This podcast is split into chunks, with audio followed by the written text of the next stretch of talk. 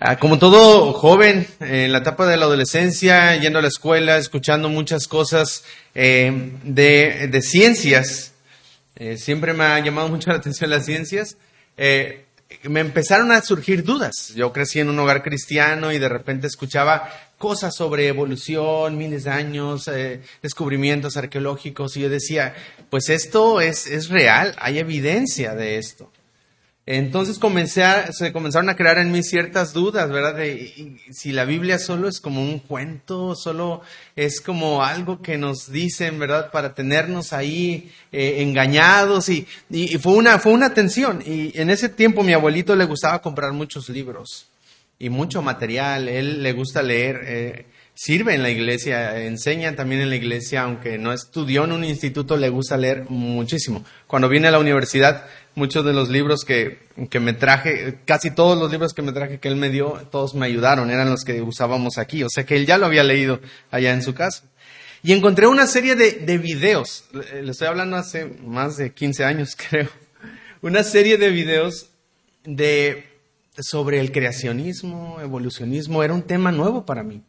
Y cuando lo empecé, los empecé a ver, fueron como un, un abrir de ojos, ¿verdad? De entender que la Biblia dice la verdad, eh, que, que, lo que la Biblia dice es verdad. Muchos años después, estando ya aquí en la universidad, escuché de qué eran, de, de qué eran esos videos que había visto. Era de un ministerio llamado Respuestas en Génesis. Yo los vi en VH, en VHS, ¿verdad? Así se llama, en esos aparatitos que algunos todavía, que nunca usaron.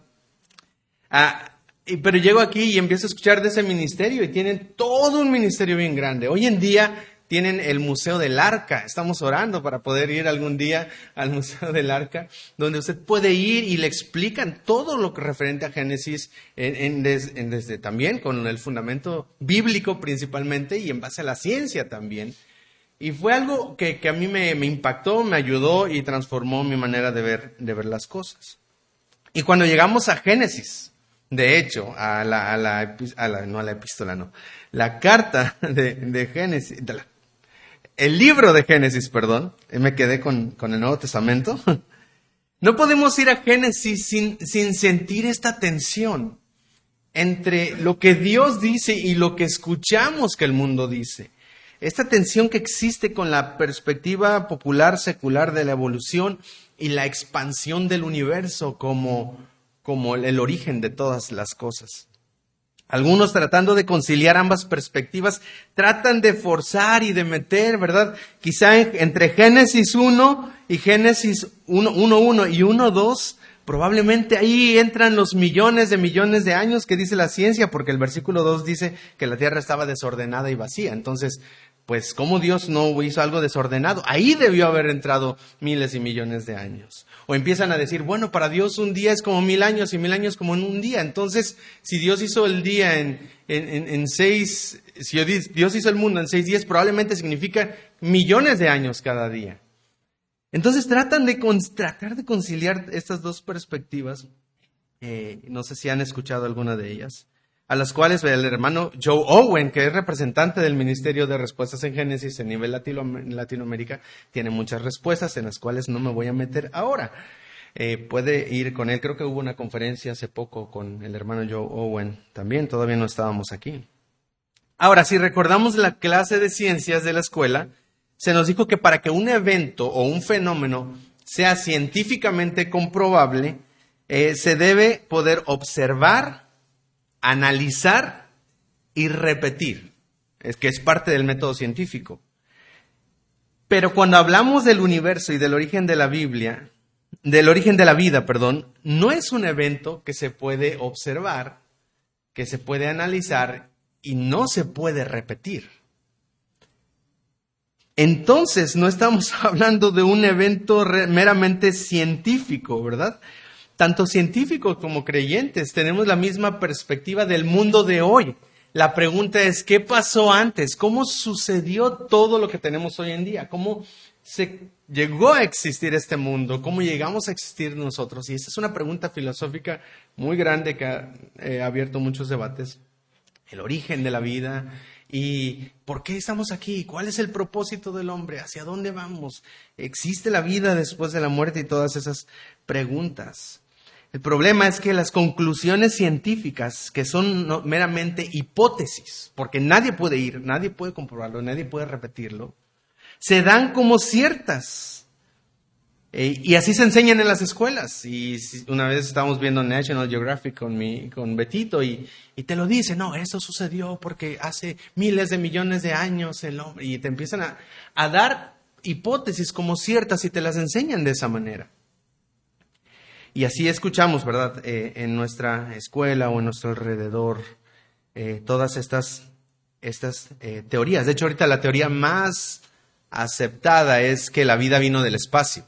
¿verdad? Porque según los científicos, el mundo eh, con sus 15 mil millones de años, algo así, es demasiado joven para haber generado la vida, entonces tuvo que venir de fuera. Pero comienzan a surgir muchas eh, incongruencias dentro de estas perspectivas. Y el punto al que quiero llegar no es una clase de ciencias, es que como nadie estuvo ahí, la perspectiva científica también requiere algo de fe. O sea, de creer algo que no puedo ver, que no puedo comprobar y que no puedo repetir. Por otro lado, el creyente tiene en sus manos el testimonio de primera mano de cómo fue creado el universo y de dónde se originó la vida. El cristianismo y la ciencia, de hecho, no están peleados. Y eso nos enseña este ministerio de respuestas en Génesis. El problema es el ateísmo, es ese, ese deseo de, de rechazar a Dios y de minimizar a Dios. La ciencia cada vez comprueba lo que la Biblia enseña.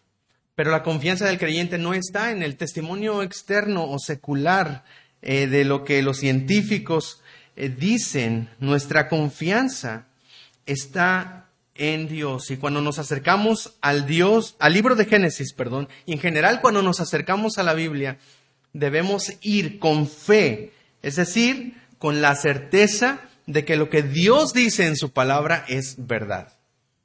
Así como los científicos van a sus teorías con la certeza de que eso es verdad, nosotros debemos ir al testimonio y a la revelación de la Biblia con esa confianza. Y lo primero que encontramos cuando abrimos la Biblia, hermanos, el primer versículo de la Biblia, lo primero que dice es, en el principio, hubo un principio, hubo un, un punto donde todo lo que conocemos inició. En el principio, ¿qué sucedió? Según versículo 1. Sé que se lo saben de memoria. Creó Dios los cielos y la tierra. En el principio creó Dios. En el principio hubo un ser eterno, todopoderoso, trascendente del mundo material que conocemos, que creó todo lo que podemos ver y tocar. Dios existe, existió y existirá. Se requiere un ser eterno para poder crear lo material. Y los científicos dicen, bueno, como rechazan a Dios como ser eterno, dicen, entonces el universo es eterno. Se requiere algo atemporal para poder crear lo material temporal. Entonces llegan a la, a la conclusión, el universo es eterno. Pero esa, esa suposición eh, siempre está en la base de que ya había cosas que existían. Todas las hipótesis del origen de la vida suponen que ya había algo. Materia, moléculas, luz ultravioleta, y que cuando se juntaron todos estos elementos comenzó una célula, ¿verdad? Y entonces empezó la vida. Pero ¿de dónde vinieron esos elementos que forman parte del mundo material? Toda esa materia, ¿de dónde vino? Y te van a decir algo y si sigues haciendo preguntas, ¿y de dónde vino eso? Si necesitas algo eterno. Y Dios nos dice, la Biblia nos dice, hay un Dios eterno que hizo todas las cosas. Y antes de continuar, eh, quisiera que tuviéramos una perspectiva de cómo se va a ir desarrollando el libro de Génesis, especialmente capítulo 1 y capítulo 2. Los primeros versículos, los primeros dos versículos, nos presentan, especialmente versículo 1. Primero lo que, va, lo que va a hacer la Biblia es nos va a explicar el qué pasó y después nos va a dar una narrativa de cómo pasó. Así que en el principio creó Dios los cielos y la tierra. Y usando el método que estamos estudiando en Primera de Juan, diríamos, ¿cómo? ¿Cómo Dios hizo los cielos y la tierra? Ah, bueno, entonces ahí tienes la narrativa que nos empieza a dar del cómo hizo Dios los cielos y la tierra. Cuando llegamos al final del capítulo 1, se nos dice que entonces dijo Dios, hagamos al hombre a nuestra, a nuestra imagen. Y, explica la, creación del hombre, es el qué, pero el cómo, la narrativa que explica cómo lo hizo, lo vamos a encontrar en capítulo 2. Entonces funciona como una introducción, como cuando estás en Google Maps y seleccionas una ubicación y le amplías y después encuentras algo y le amplías. Eso es lo que está haciendo eh, Moisés, que está escribiendo Génesis.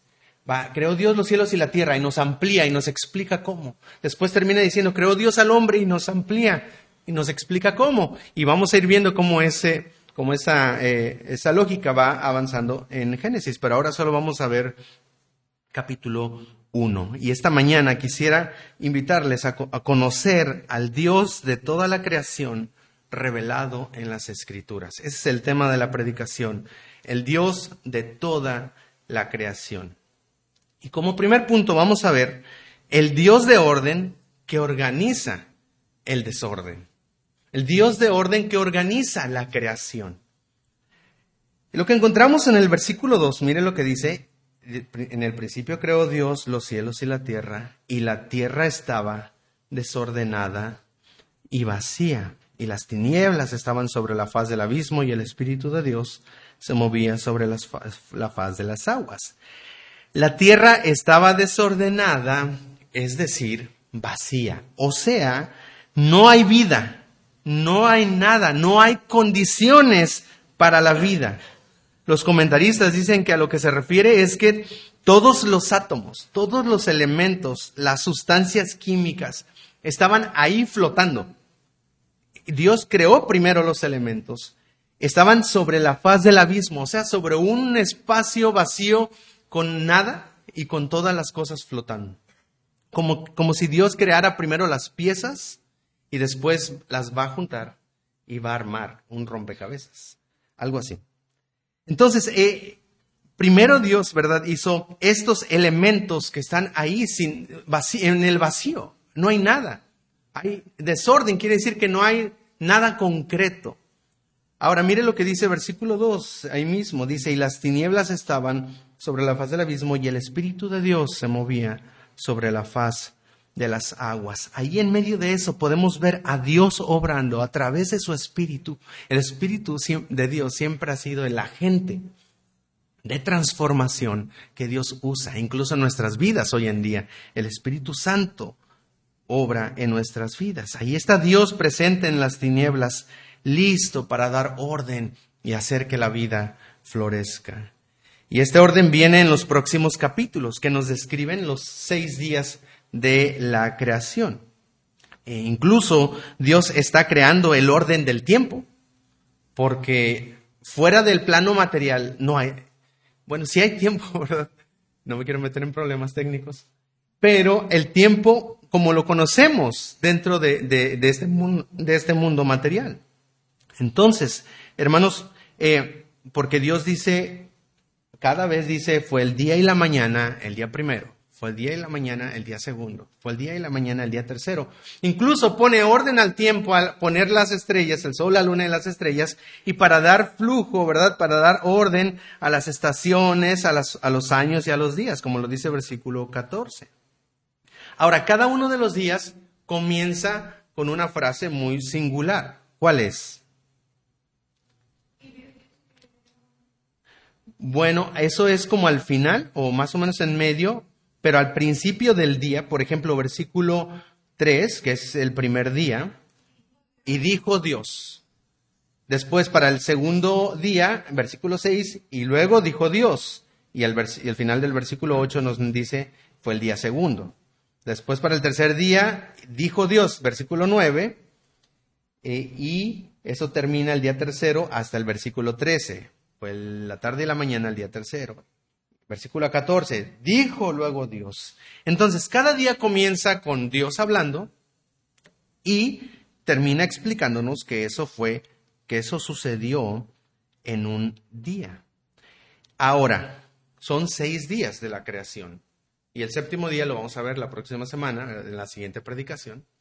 Pero podemos dividirlo de tres, de, en tres, ¿verdad? Si partimos los seis días, los primeros tres días, lo que Dios hace es tomar todas las piezas, las moléculas y los átomos que están en ese espacio vacío y les da orden para crear el hábitat. Primero va a crear los lugares. Entonces, eh, Dios pone orden al mundo inhabitable y crea un espacio para las que, en donde se pueden dar las condiciones de la vida. Entonces, Él crea primero los espacios, crea el, el cielo, crea la tierra, crea, todo, ¿verdad? separa el agua, el mar del cielo. Y después, en los siguientes tres días, en el 4, 5 y 6, crea a los seres que van a vivir en esos lugares. Muy bien, ya creó el cielo, crea el sol, las lunas y las estrellas. Ya creó el mar y el, y el cielo eh, dentro del planeta y crea aves y crea animales, y crea peces del mar. Después ya creó la tierra y ahora crea a los a las bestias del campo, ¿verdad? Incluso el hombre. Entonces, así podemos dividir los seis días para que sea más fácil recordar y memorizar qué pasó en cada día. primero Dios crea el hábitat y después Dios crea a los habitantes de esos, de esos lugares. Ahora vamos a ir al versículo 3. Estamos hablando del Dios de orden que organiza su creación. Eh, en el versículo 3 dice, y dijo Dios, sea la luz Dice, y fue la luz. Ahora, lo primero que Dios hace es la luz. La pregunta es, ¿cuál luz? Si el sol y la luna y las estrellas fueron creados hasta el día 4. ¿De qué luz está hablando?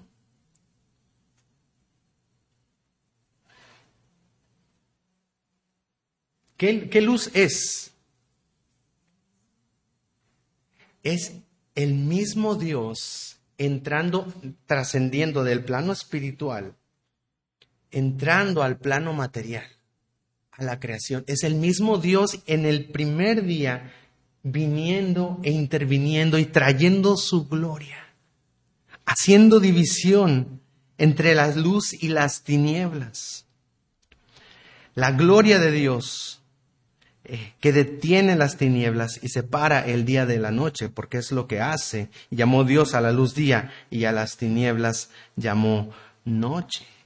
Eso es el día uno. En el día dos, versículo seis, dice, luego dijo Dios, hay expansión en medio de las aguas. Lo que Dios hace es separar el mar del cielo, una expansión, o sea, un, un espacio entre estas dos cosas o sea, divide, parece que el planeta Tierra estaba todo como lleno, era todo azul, ¿verdad? En un, en un inicio. Y entonces Él separa las aguas y separa el cielo, crea la atmósfera, ¿verdad? Y, lo, y la delimita y crea esa expansión entre los cielos.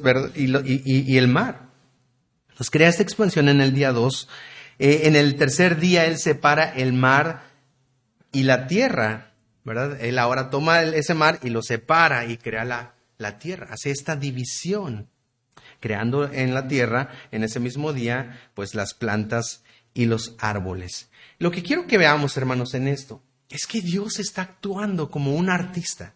Dios está obrando como un pintor que toma esas, no sé si ha visto esos videos que tienen ahí sus plastas de colores en su paleta, solo son como que usan sus, no sé ni cómo se llaman, Se usa su pintura y las ponen ahí, los diferentes colores no, hay, no hay nada, hay, hay cierto desorden.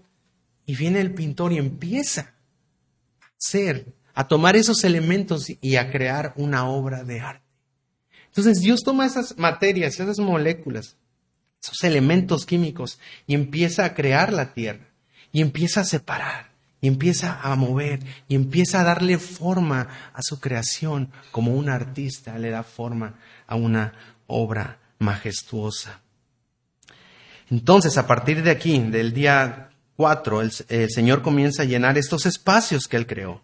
En el día 4, Dios prende las luces, de ahí, las luces locales del plano material, instalando el sol, la luna y las estrellas, las cuales son un símbolo de la gloria de Dios. Las deja como un recordatorio del brillo de su gloria. Y no solamente eso, les da cierta autoridad, porque dice la Biblia que son para que señoreen, o sea, para que gobiernen, dirijan, den orden al día y la noche, a las estaciones, los meses, los años. Entonces, comienza Dios a habitar esa, esa, eh, esos lugares que Él ha creado. En el día 5 vemos las criaturas que van a vivir en las aguas de arriba, en los cielos y en las aguas de abajo, en el mar. Después, en el día 6, Él crea todas las criaturas vivientes en la tierra. Y en ese mismo día, el día 6, al final de crear todos los mamíferos y los animales terrestres, Dios crea al hombre y no nos vamos a meter mucho en este, en este capítulo sobre la creación del hombre porque lo vamos a ampliar más para el capítulo 2. Pero él crea al hombre y eh, pareciera, eh, este no es un plus, no es un pilón, como ya creamos todas las criaturas, ah, y el hombre. De hecho, es el enfoque de la creación. Lo vemos porque Dios no solamente lo crea y lo deja ahí como los otros animales, Dios lo crea diferente. ¿Qué es lo que Dios le da al hombre que lo hace diferente de todas las criaturas? ¿Cómo lo hizo Dios? Según este pasaje, versículo 26. A imagen de Dios. A imagen y semejanza de Dios. Es decir, conforme a su carácter, conforme a la persona. No es físicamente como, como Dios, porque Dios no es físico. Dios es espíritu, no tiene brazos, hombros, cabeza, no tiene.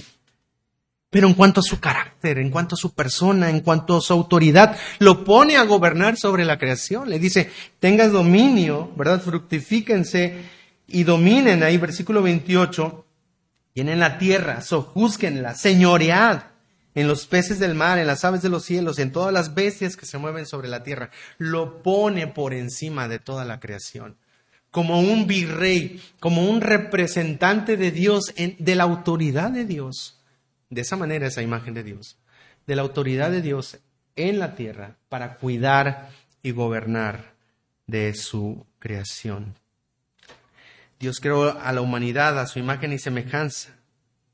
Y, por ahora, eh, hermanos, lo vamos a ver más en el capítulo 2. Quisiera que nos enfoquemos en esto.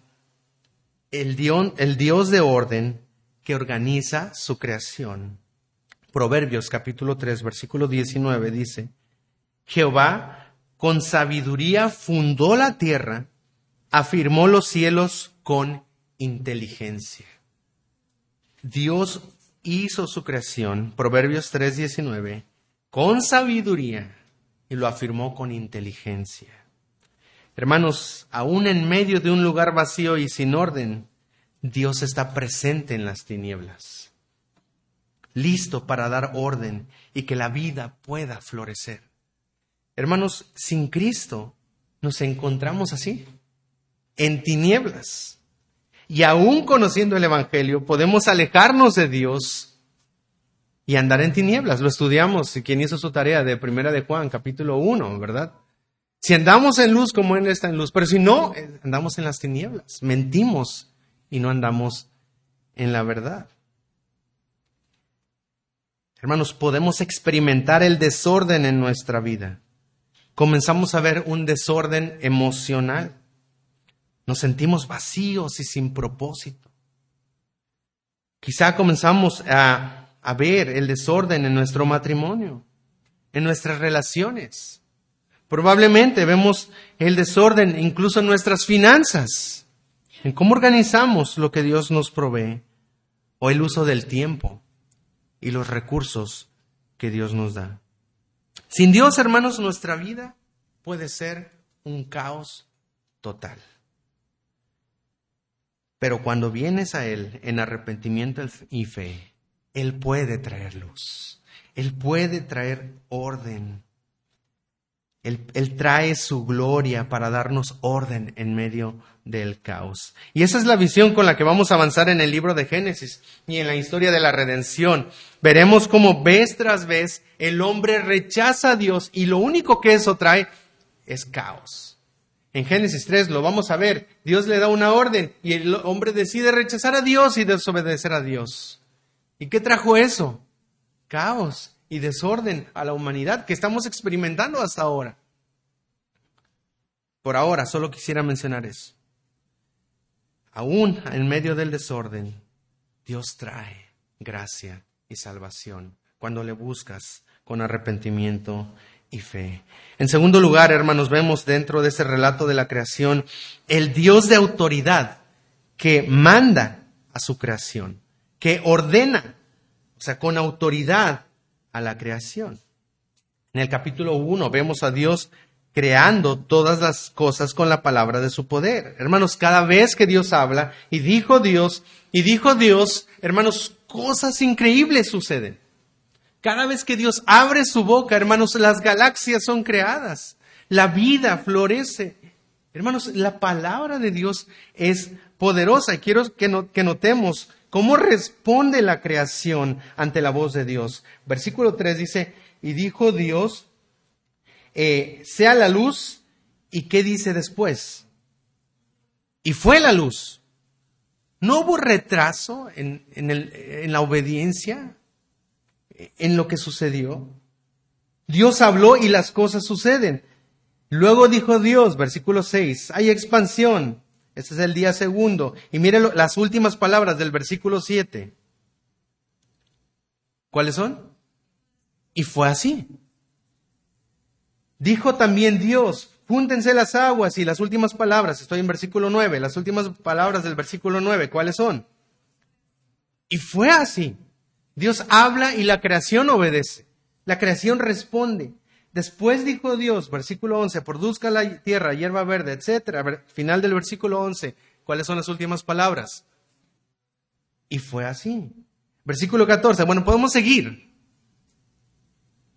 El punto, hermanos, es que cada vez que Dios habla, las cosas suceden, la creación obedece. Pero cuando llegamos al capítulo 3 y Dios crea al hombre y le dice, no comerás, ¿verdad? De este árbol ni le tocaréis, Dios da una orden.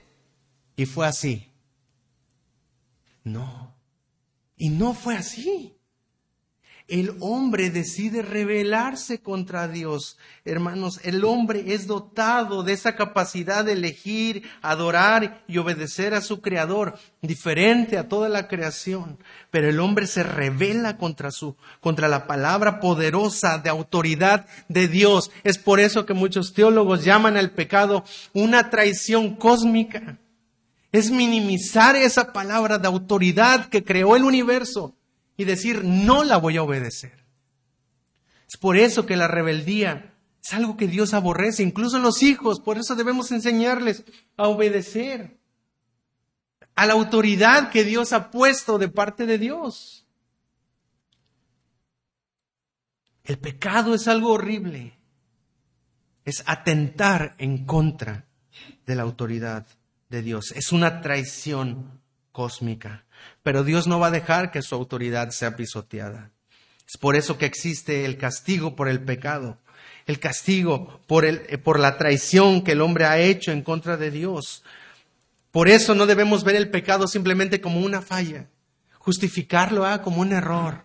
Fue un desliz. Pues es que, es que así soy, ¿verdad? Y, y así, y no puedo cambiar. Le echamos la culpa a otros. El problema es que voluntariamente estamos escogiendo el mal.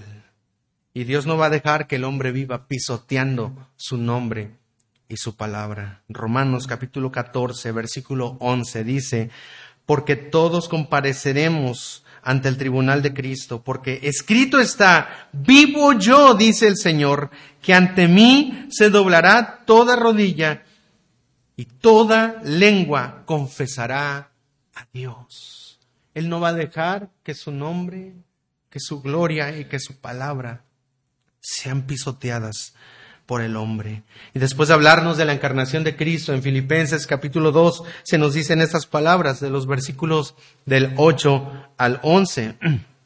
Y estando en la condición de hombre, se humilló a sí mismo, haciéndose obediente hasta la muerte y muerte de cruz. Estamos hablando de Cristo por lo cual Dios también le exaltó hasta lo sumo y le dio un nombre que es sobre todo nombre, para que en el nombre de Jesús se doble toda rodilla de los que están en el cielo, en los cielos, en la tierra y debajo de la tierra, y toda lengua confiese que Jesucristo es el Señor para gloria de Dios Padre. Un día, tarde o temprano, todos moriremos y estaremos en la presencia de Dios. Y ahí toda soberbia, todo orgullo, toda rebeldía de cualquier persona que haya vivido, toda injusticia, serán humilladas por el Dios de autoridad que habla con poder, que manda con la palabra de su poder. Todo pecado será revelado y todo hombre será llamado a cuentas delante de Dios. Primera de Pedro, capítulo 4, versículo 5 dice, pero ellos darán cuenta al que está preparado para juzgar a los vivos y a los muertos. Y hermanos, lo más asombroso, ¿verdad? Estamos viendo las malas noticias. Pero lo más asombroso, hablando acerca del el Dios que habla con poder, que es nuestro segundo punto, es que es lo que nos dice Primera de Juan. Nosotros tenemos la perspectiva de la Biblia y, tenemos la revelación completa de la Biblia. Y primera de Juan, capítulo 1, versículo 1, como Génesis 1.1, ¿verdad? Hace esta conexión con el principio. ¿Qué dice primera de Juan? Perdón, Juan, el Evangelio de Juan, capítulo 1, versículo 1. ¿Qué dice? En el principio, también dice en el principio, ¿verdad? Era el verbo. ¿Y el verbo qué? Era con Dios y el verbo era Dios. Está hablando de esa palabra de poder, de esa palabra de autoridad con la que Dios está hablando y creando todo. Estaba en el principio, estaba con Dios, era Dios. Y después, ¿qué hizo esa palabra en, el Evangelio de Juan, capítulo 1, versículo 14? ¿Alguien puede leerlo si no lo recuerdan o decirlo de memoria si alguien lo, lo recuerda? Y aquel verbo, esa palabra, se hizo qué? Carne. Esa palabra de poder tomó forma de una persona. Era Dios hecho hombre en la persona de Jesucristo. Esa misma palabra de poder que creó todas las cosas se hizo hombre para revelar la gracia. Dice, y aquel verbo hecho fue hecho carne y habitó entre nosotros y vimos su gloria, gloria como del unigénito del Padre, lleno de gracia y de verdad. Cristo vino para revelar la gracia, la verdad y la gloria de Dios. Someterte a Cristo es someterte a la palabra de autoridad de Dios. Someterte a Cristo es someterte a lo que Dios dice porque Él es la palabra viva. Hermanos, el Dios de autoridad que manda, que ordena a su creación. Y en tercer lugar, hermanos, podemos ver en este pasaje de Génesis el Dios bueno que cuida de su creación. Y podemos ver la bondad en todo lo que Él hizo. Y de hecho, cada vez que Dios creaba algo, se nos dice que vio Dios que era bueno. Versículo 4, y vio Dios que la luz era buena. Versículo 10 al final, y vio Dios que era bueno. Versículo 12 al final, y vio Dios que era bueno. Versículo 17, no, perdón, 18 al final, y vio Dios que era bueno. Versículo 21 al final, y vio Dios que era bueno versículo 24 al 25 al final, y vio Dios que era bueno. Pero cuando creó Dios a la humanidad, ¿qué dijo en el versículo 31? Y vio Dios que, lo que todo lo que había hecho, y aquí que era qué? Bueno en gran manera. Dios crea al hombre de una manera diferente, pone su imagen en él para que él pudiera ser un virrey, un representante de la autoridad de Dios, como ya lo hemos mencionado. Así que la primera página de la Biblia, hermanos, no se trata tanto de cómo Dios hizo el mundo. La primera página de la Biblia nos dice más que solo explicarnos la creación. Nos dice cómo Dios quiere compartir su gloria con sus criaturas cómo Él quiere compartir su imagen con el hombre y, compartir este, este, este reinado sobre la creación para que ellos puedan gobernar juntamente con Él y para siempre. ¿Y sabe qué? Eso es lo que encontramos al final de los tiempos en el, en el libro de Apocalipsis. Y reinaremos con Él para siempre, al Cordero que fue inmolado. Hermanos, Dios al final cumple su propósito, pero aquí podemos ver cómo se nos revela esa relación tan cercana que Dios quiere tener con su creación, especialmente con los seres humanos, con usted y conmigo. Pero también podemos ver el cuidado de Dios eh, por su creación, especialmente al sustentar a sus criaturas. Quiero que notemos esto en el versículo 29 en adelante. Y dijo Dios, he aquí os he dado toda planta que da semilla, que está sobre toda la tierra, y todo árbol en el que hay fruto, y que da semillas os serán para comer y a toda bestia de la tierra, y a todas las aves de los cielos, y a todo lo que se arrastra sobre la tierra, en que hay vida, toda planta verde será para comer. Dice, y fue así. Hermanos, es interesante porque en esta sección, aunque Dios no está creando nada en sí, comienza diciendo, y dijo Dios. Y termina diciendo, y fue así. Como si Dios estuviera creando algo. ¿Por qué? Porque lo que está haciendo aquí es importante. Él está ordenando que su creación tenga el cuidado y el sostén que necesita. Él no solo hizo el mundo y lo dejó funcionando, Él lo hizo y lo está cuidando. Hermanos, desde siempre, el 100% de nuestros alimentos vienen de la tierra. Necesitamos de la tierra. De hecho, una de las este, luchas más grandes hoy en día con la crisis económica es la falta de alimentos y los precios que van a estar subiendo y han estado subiendo hasta el día de hoy. Comemos ¿verdad? todo lo que viene de la tierra, las plantas, frutas, vegetales, semillas, incluso agua. Las plantas y los alimentos naturales contienen la cantidad de proteína, de vitamina y de todo lo que necesitamos. Dios lo diseñó así. Dios diseñó así a las plantas. Además, eh, cosas que nuestro cuerpo necesita para estar sano. Por eso, cuando vamos al doctor, lo primero que nos recomiendan para una mejor salud es tener cuidado con la alimentación. Y nos quitan la coquita, ¿verdad? Nos quitan la Pepsi, nos quitan todos esos alimentos que han sido procesados o que de, lo natural pasaron por las manos de las personas y ahora llegan a su mesa. Y dicen, nada procesado, lo más natural porque es lo que necesitamos. Dios así lo diseñó. Incluso, eh, hablando de la tierra, muchos de los medicamentos que hoy usamos proceden de sustancias o eh, químicos obtenidos de plantas. Hoy en día en algunos lugares todavía utilizan plantas como remedios, donde estuvimos ministrando un tiempo ahí en Cazones, Veracruz pues los hermanos le decían, me duele el estómago. No, esa plantita, ¿verdad? Le va a ayudar y le va a quitar el dolor. Una vez estábamos en la sierra de Coyutla y, nos enfermamos del estómago, ¿verdad? y, y una hermana nos preparó un té con unas hierbas buenísimas. Bueno, sabía feísimo, ¿verdad? Pero nos quitó el dolor, o sea, nos ayudó bastante. Después descubrimos que sí, los medicamentos pueden contener antibióticos, como la penicilina pueden encontrar aspirina. Y todas las vitaminas de la A a la Z, hermanos, las encuentra en las plantas. Ahora, no recomiendo que, use mucho las plantas, ¿verdad?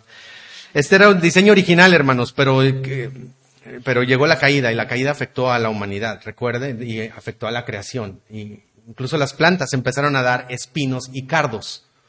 Eh, y un doctor nos explicaba que lo que han hecho con los medicamentos químicos es tomar la sustancia de la planta, o al menos químicamente generarla, y quitar los efectos secundarios, porque ese es el problema cuando uno va a las plantas. Así que lo que yo le recomiendo es vaya al doctor y que el doctor le diga qué debe tomar. ¿okay? No estoy recomendando nada, solo que vaya al doctor.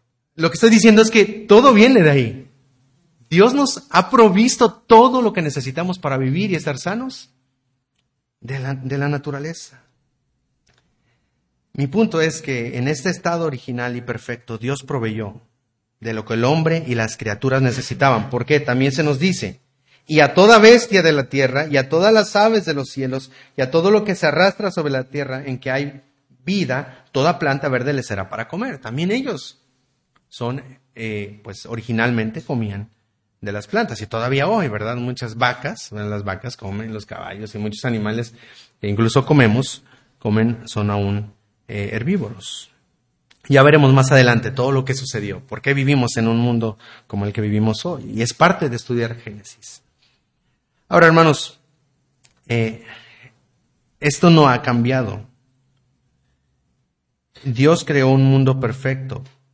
Dios proveyó todo lo que el hombre y las criaturas necesitan para subsistir.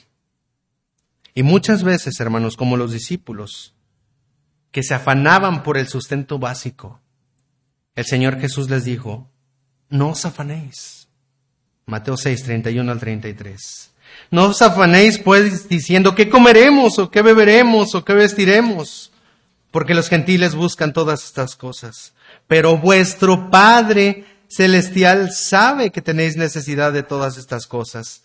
Mas buscad primeramente el reino de Dios y su justicia, y todas estas cosas os serán añadidas. El problema, hermanos, no es lo que necesitamos, el problema es, eh, nuestro problema más grande es con lo que deseamos, con lo que queremos.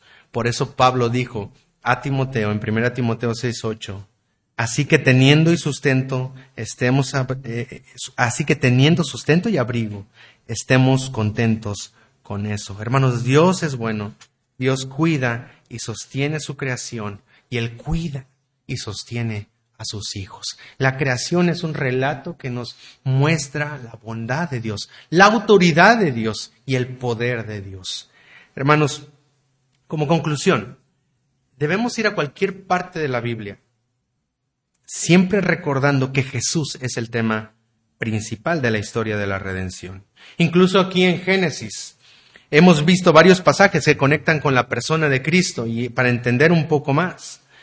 Eh, pero quisiera terminar con un par más. Y de hecho vamos a volver, eh, vamos a dejar un poco Génesis ahora ya para terminar.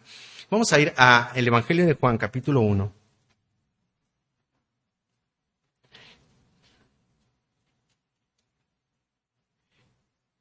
Juan 1. Y vamos a leer versículos del 1 al 5. Para que veamos cómo Juan está conectando a Cristo con el Génesis, con el capítulo 1 de Génesis. Y está diciendo, oye, todo esto tenía que ver la luz, las tinieblas, la vida, el verbo hablando, todo esto tiene que ver con Cristo. Léalo conmigo, por favor, Juan 1 del 1 al 5. Dice así. En el principio era el verbo, y el verbo era con Dios, y el verbo era Dios. Este era en el principio con Dios. Todas las cosas por Él fueron hechas y sin Él nada de lo que ha sido hecho fue hecho. En Él estaba la vida y la vida era la luz de los hombres. La luz en las tinieblas resplandece y las tinieblas no prevalecieron contra ella. Lo que está diciendo, todos esos elementos nos hablan de Cristo. Él es la luz, Él es la vida, Él es el verbo de poder. Y quisiera terminar también con Colosenses capítulo 1, versículos del 15 al 17. Colosenses 1, del 15 al 17. Colosenses 1, 15 al 17. Lo leemos juntos, hermanos, eh, los que lo tengan, dice así. Él es la imagen del Dios invisible, el primogénito de toda la creación, porque en Él fueron creadas todas las cosas las que hay en los cielos y las que hay en la tierra, visibles e invisibles, sean tronos, sean dominios, sean principados, sean potestades. Todo fue creado por medio de Él y para Él. Y Él es antes de todas las cosas y todas las cosas en Él subsisten. Todo fue creado por medio de Él y para Él. Y todas las cosas en Él subsisten, se sostienen, existen por Jesucristo. Hermano, tú estás aquí por Jesucristo. Hermano, tú tienes vida hoy por Jesucristo. Hermanos, porque Dios así lo decide. Todas las moléculas del, universo se mantienen unidas porque Dios sostiene todas las cosas con la palabra de su poder por Jesucristo. ¿No te parece increíble? Hermano, si el Dios que creó todas las cosas eh, no solamente decidiera en este momento dejar de sostener el universo, todos nos convertiríamos en eso que había, en aquel abismo vacío, en puras moléculas y sustancias químicas, pero es Dios quien nos sostiene, es Dios quien nos creó y es Dios quien está con nosotros, el Dios que creó todas las cosas está activamente interviniendo para que todo funcione como Él lo diseñó desde el principio. Hermanos, que el Señor nos ayude a reconocer su poder, su autoridad y su grandeza y cuidado en nuestras vidas, hermanos, a través de lo que hemos aprendido de Dios en este primer capítulo de Génesis.